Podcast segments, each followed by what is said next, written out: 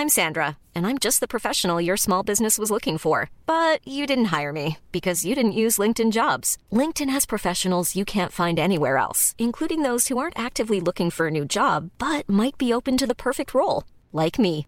In a given month, over 70% of LinkedIn users don't visit other leading job sites. So if you're not looking on LinkedIn, you'll miss out on great candidates like Sandra. Start hiring professionals like a professional. Post your free job on linkedin.com/people today. There's never been a faster or easier way to start your weight loss journey than with PlushCare.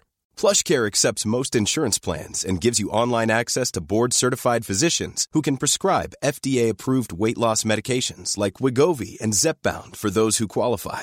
Take charge of your health and speak with a board-certified physician about a weight loss plan that's right for you. Get started today at plushcare.com slash weight loss. That's plushcare.com slash weight loss. plushcare.com slash weight loss.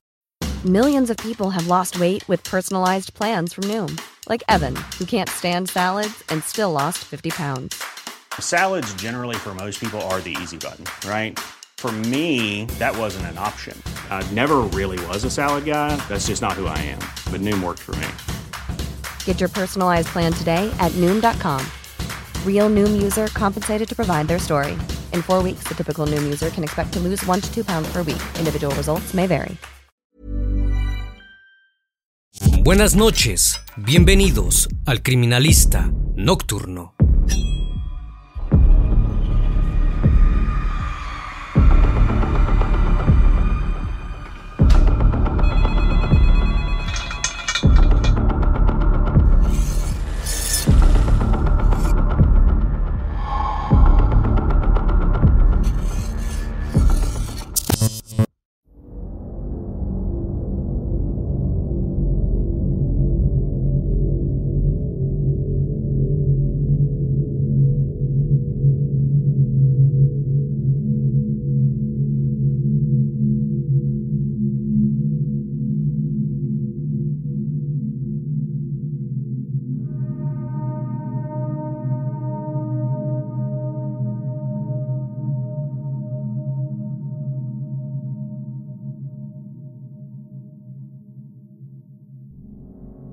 Entre los años 1994 y 2004, el terror azotó la ciudad de Baton Rouge, la capital del estado de Luisiana, al sur de los Estados Unidos.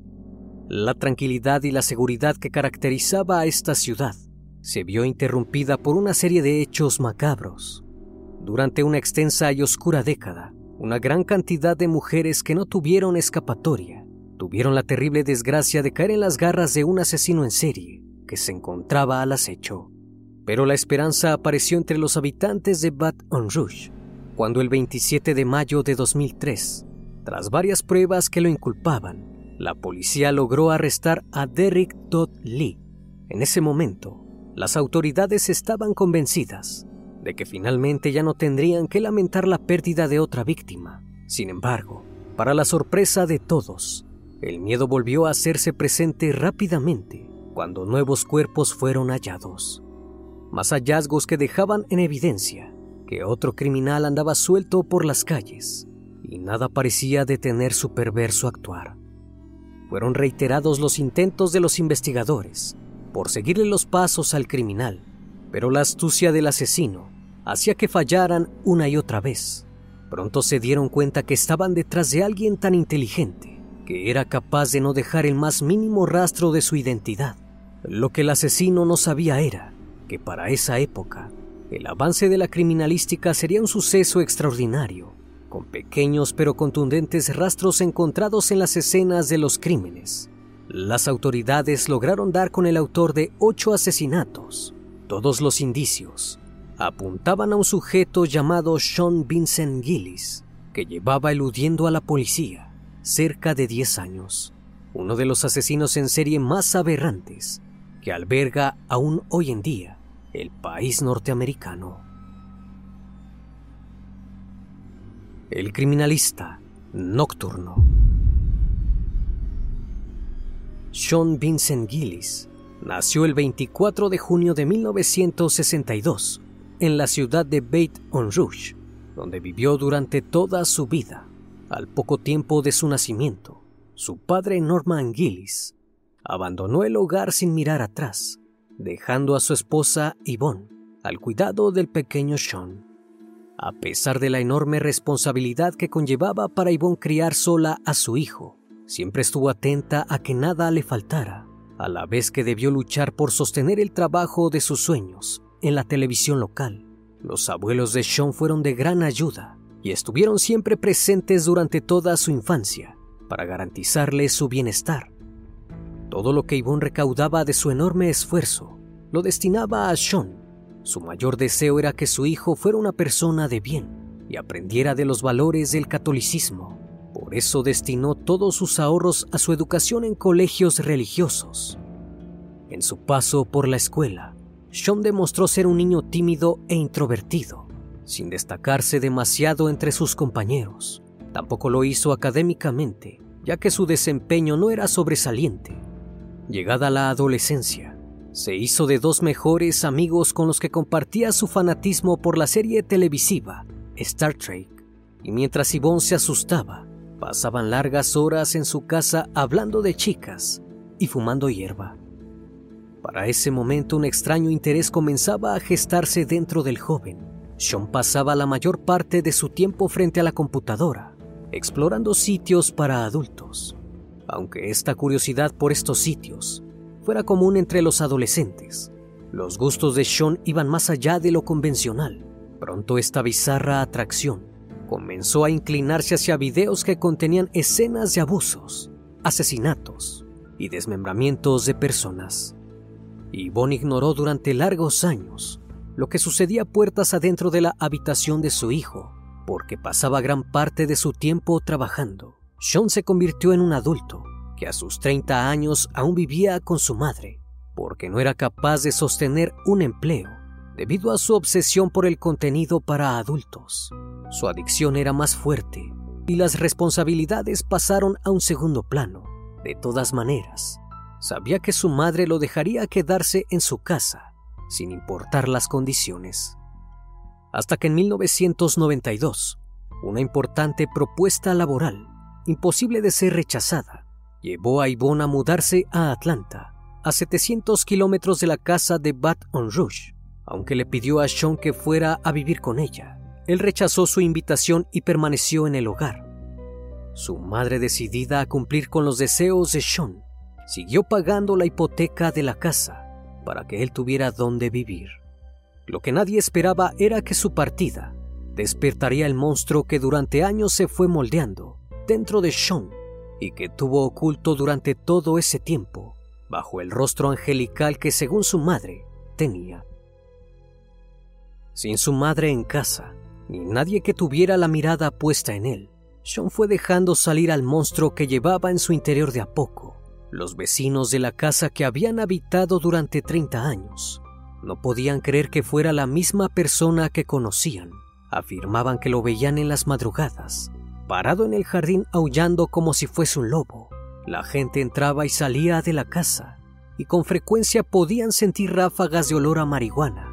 Ya nadie soportaba su presencia en el barrio, mucho menos cuando lo descubrieron espiando a una joven a través de la ventana de su habitación pero la calma pareció recuperarse en el vecindario. Cuando Sean conoció a Terry Lemoyne, un amigo en común los presentó en una fiesta, porque creían que podrían tener un futuro juntos. Ambos sentían un gran fanatismo por la ciencia ficción, y estaban en lo cierto. Desde ese momento, nació una historia de amor entre Sean y Terry. La joven pareja se instaló en la casa que Yvonne continuaba manteniendo desde Atlanta, pero pronto fue su novia, la que empezó a ocupar el lugar que su madre había abandonado. Le consiguió trabajo a Sean en la misma tienda en la que ella trabajaba, pero tampoco fue capaz de sostenerlo esta vez. Terry aceptó ser ella quien fuera a trabajar y hacerse cargo de las finanzas del hogar, siempre y cuando Sean fuera a buscarla a la salida de su trabajo. Así lo hicieron durante años. Durante los nueve años de convivencia, Terry comenzó a notar actitudes extrañas en Sean. Una de ellas era que el joven se negaba a tener relaciones íntimas. Cuando quiso saber más sobre su negación, él le respondió que le habían enseñado que eso era algo desagradable y nunca debía hacerlo. La joven, tal vez cegada por el enamoramiento, hizo oídos sordos ante las señales que Sean mismo le dejaba ver sobre su personalidad, sobre todo una mañana en la que fue a recogerla a su trabajo. Terry sintió un olor nauseabundo en el interior del auto y cuando le preguntó de qué se trataba, Sean mintió y le dijo que había atropellado a un animal y aún debía deshacerse del cuerpo. En otra oportunidad, la joven notó que el marcador de kilometrajes del vehículo arrojaba un número exagerado, lo que le daba a entender que Sean pasaba mucho tiempo en él. Su única teoría en ese momento fue creer que su novio la estaba engañando con otras mujeres, sumida en la inocencia que la mantenía alejada de la realidad. Terry compartió casi 10 años junto a un monstruo que durante su ausencia era un perfecto cazador que acosaba y asesinaba a mujeres. Mientras su novia pasaba el día trabajando, el mundo oscuro y perverso que Sean conoció detrás de una pantalla comenzó a hacerse realidad cuando él mismo empezó a ponerlo en práctica, dejándose llevar por la fantasía. Empezó a acosar mujeres que veía en la calle su primera víctima fue Anne Bryan, una mujer de 81 años que vivía en un hogar de ancianos, donde era asistida por enfermeros, pero tenía la oportunidad de vivir sola en un apartamento. Sean llevaba tiempo observándola desde la tienda donde trabajaba Terry, mientras esperaba a que saliera, hasta que el 20 de marzo de ese año, determinado a hacer realidad su fantasía, se animó a entrar en la propiedad de Anne la mujer, como todas las noches, había dejado la puerta del apartamento sin llaves para que la enfermera pudiera entrar sin problemas al día siguiente. Sean, que ya conocía sus movimientos, irrumpió en el lugar alrededor de las 3 de la madrugada y fue directamente a abusar íntimamente de Anne.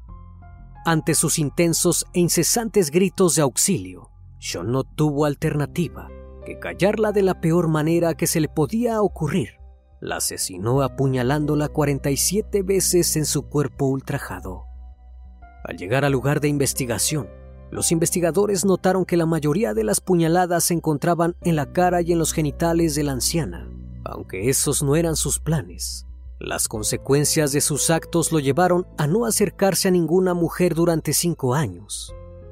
No fue hasta 1999 que vio pasar por la calle haciendo ejercicios a quien sería su próxima víctima, Catherine All, salía a correr todos los días cerca de la casa de Sean.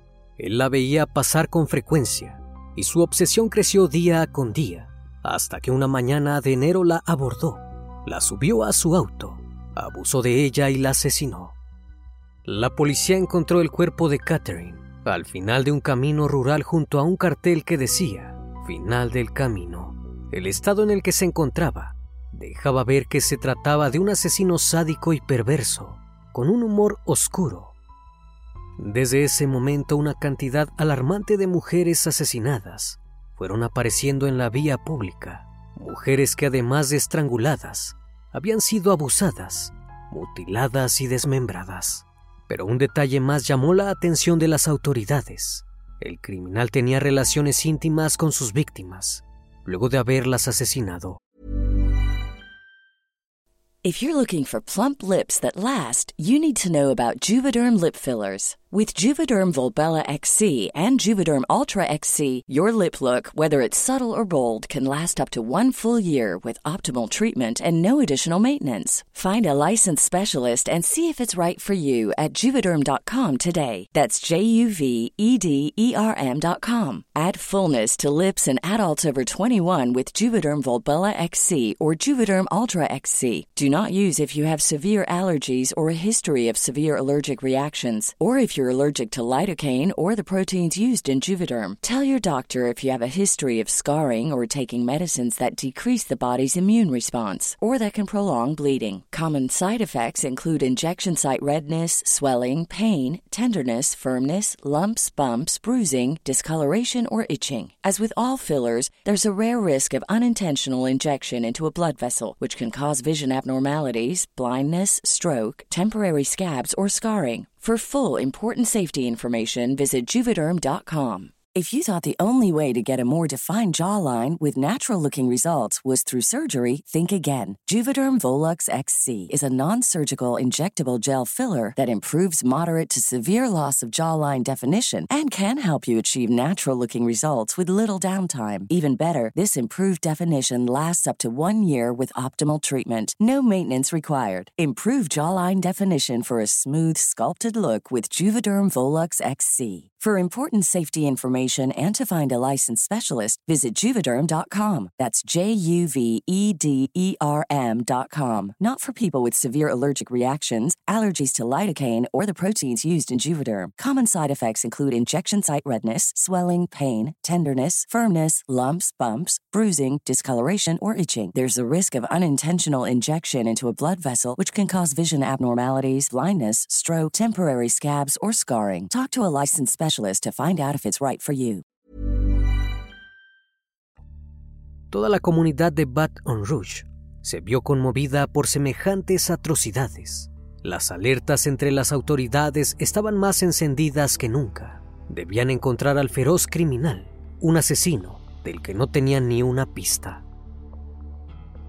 Los investigadores solo tenían unos pocos datos sobre el depravado que estaban buscando. Todas sus víctimas eran pequeñas y evidentemente las elegía así para poder controlarlas, y todas habían perdido la vida a causa del estrangulamiento, producidos con cinchos de plástico. Su astucia y cautela al momento de asesinar y deshacerse de los cuerpos lograban mantenerlo en el anonimato. Era imposible recabar las evidencias suficientes para reconstruir la identidad del criminal, lo que le permitió continuar con su cacería por muchos años más. Pero en el año 2004 todo cambió, con la aparición del cuerpo de Donna Johnston, otra de sus víctimas. También aparecieron unas pocas, pero contundentes pruebas para sumarse al expediente.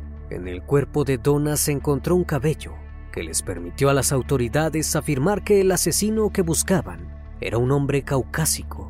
Con esta evidencia en mano, los investigadores también podían utilizar una de las mejores y más eficaces herramientas, el análisis de ADN. Sin embargo, la base de datos no arrojó ningún nombre que coincidiera con el dueño del cabello. Tenían que seguir averiguando. Y así fue como otra prueba apareció para encaminar el proceso de investigación. Las huellas recientes de un automóvil fueron encontradas cerca del cuerpo. Afortunadamente no era cualquier huella, se trataba de un auto que tenía un tipo de neumáticos específico, que luego de su lanzamiento fue discontinuado. Los investigadores se pusieron en contacto con los ingenieros que habían realizado el neumático, y estos aseguraron tener una lista de los pocos habitantes de Baton Rouge que tenían esa marca de automóvil. Con tan solo estos datos, la policía se estaba acercando cada vez más al asesino con una lista de sospechosos reducidos a hombres caucásicos que tuvieran el vehículo que buscaban. Llegaron a la casa de Sean Vincent Gillis. Su sospechosa actitud llamó la atención de los oficiales cuando Sean admitió conocer a una de las víctimas, porque solía limpiar su casa y aseguró que incluso se había subido a su vehículo en alguna oportunidad. Por ese motivo los oficiales le solicitaron su presencia en la estación de policía para someterlo a un amigable y breve interrogatorio. Sean no se negó y se dirigió al lugar. Una vez allí comenzaron las preguntas y las declaraciones que el hombre dio fueron de lo más ridículas. Aseguró que había estado cerca del lugar donde el cuerpo había sido hallado porque casualmente pasaba por allí y no podía aguantar las ganas de orinar. Debió detener el auto antes de que su vejiga explotara. Pero lo que los investigadores no podían creer fue la respuesta que dio cuando le preguntaron por qué había sangre en el interior de su auto. Gillis inventó la peor excusa que se le podía haber ocurrido. Dijo que el periodo de su esposa Terry había dejado esa mancha y que las ventanas del auto estaban abajo. Entonces el viento voló la sangre hacia el asiento trasero. Los oficiales no podían creer lo que escuchaban Gilly se creía lo suficientemente inteligente y manipulador como para hacerle creer a los profesionales esas bizarras excusas que se inventó en el momento. Tras una serie de preguntas y respuestas inventadas, Sean Gillis se dio cuenta del error que había cometido al acceder al proceso de interrogación sin la compañía de un abogado, aunque las autoridades estaban seguras que tenían al hombre que buscaban desde hacía una década, aún tenían que encontrar la manera de demostrarlo. Las evidencias en el auto de Sean y las declaraciones obtenidas del interrogatorio no eran suficientes pruebas para demostrar que Sean Vincent Gillis era el asesino que llevaba años aterrorizando a una ciudad entera. Antes de dejar ir a Gillis de regreso a su casa, lo sometieron a un hisopado para recolectar pruebas, que luego enviarían a analizar al laboratorio. Los agentes estaban seguros. Solo tenían que confirmar que el pelo encontrado en la escena del crimen coincidía con los resultados del hisopado. Debían actuar rápido, porque temían que luego del interrogatorio sean Vincent Gillis escapará. Las horas pasaban lentamente hasta que el teléfono sonó. Desde el laboratorio informaron a los oficiales que había una coincidencia.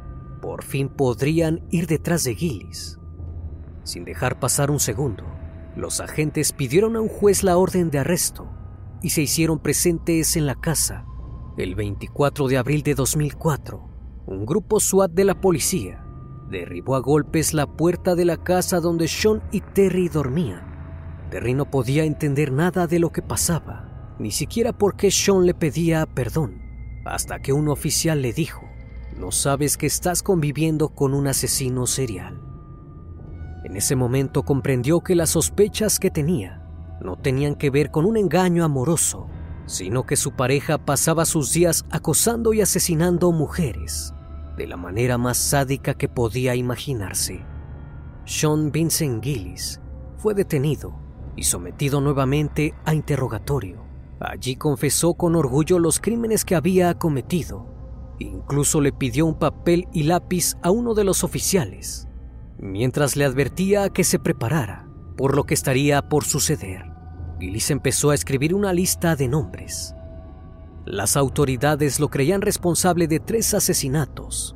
Sin embargo, él mismo escribió en aquella lista un total de ocho crímenes. Sin escatimar en detalles, se regodeó de los aberrantes hechos que cometió.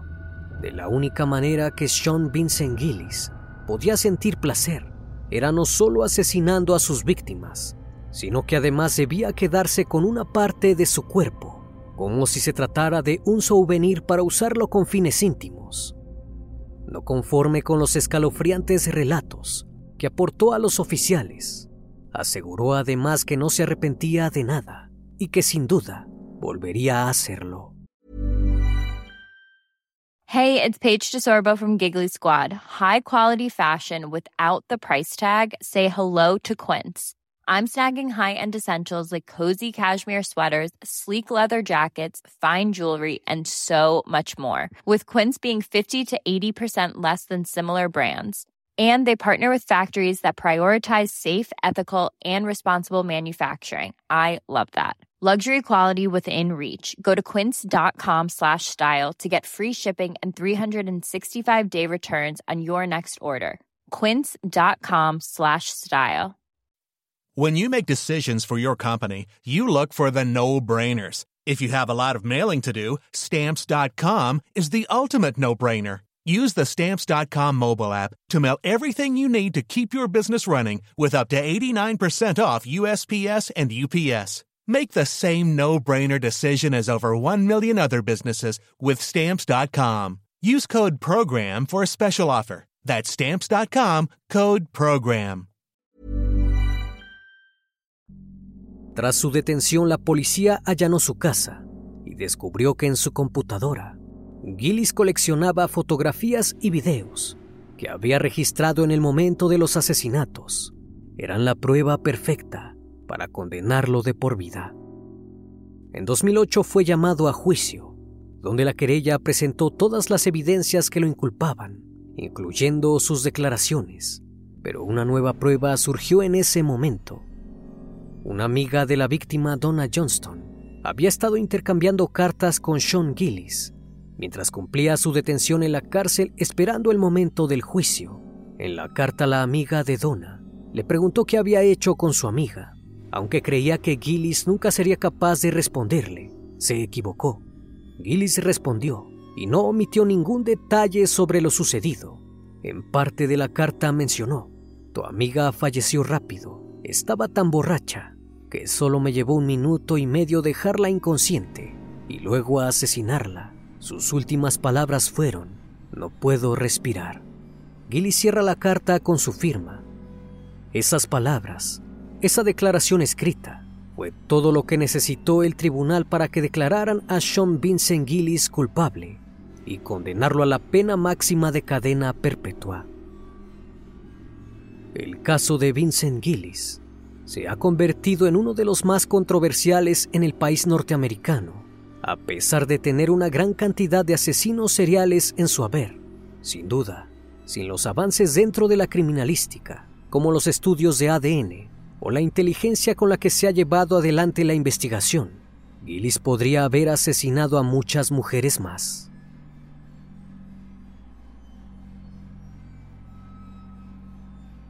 Como cada noche, estimado público, agradezco su compañía. Si aún no estás suscrito, te invito a que lo hagas y formes parte de esta gran comunidad. Reciban un fuerte abrazo de mi parte y no me queda más que desearles que sigan pasando un excelente día y estén de lo mejor. Esto es El Criminalista Nocturno. Hasta la próxima emisión. Buenas noches.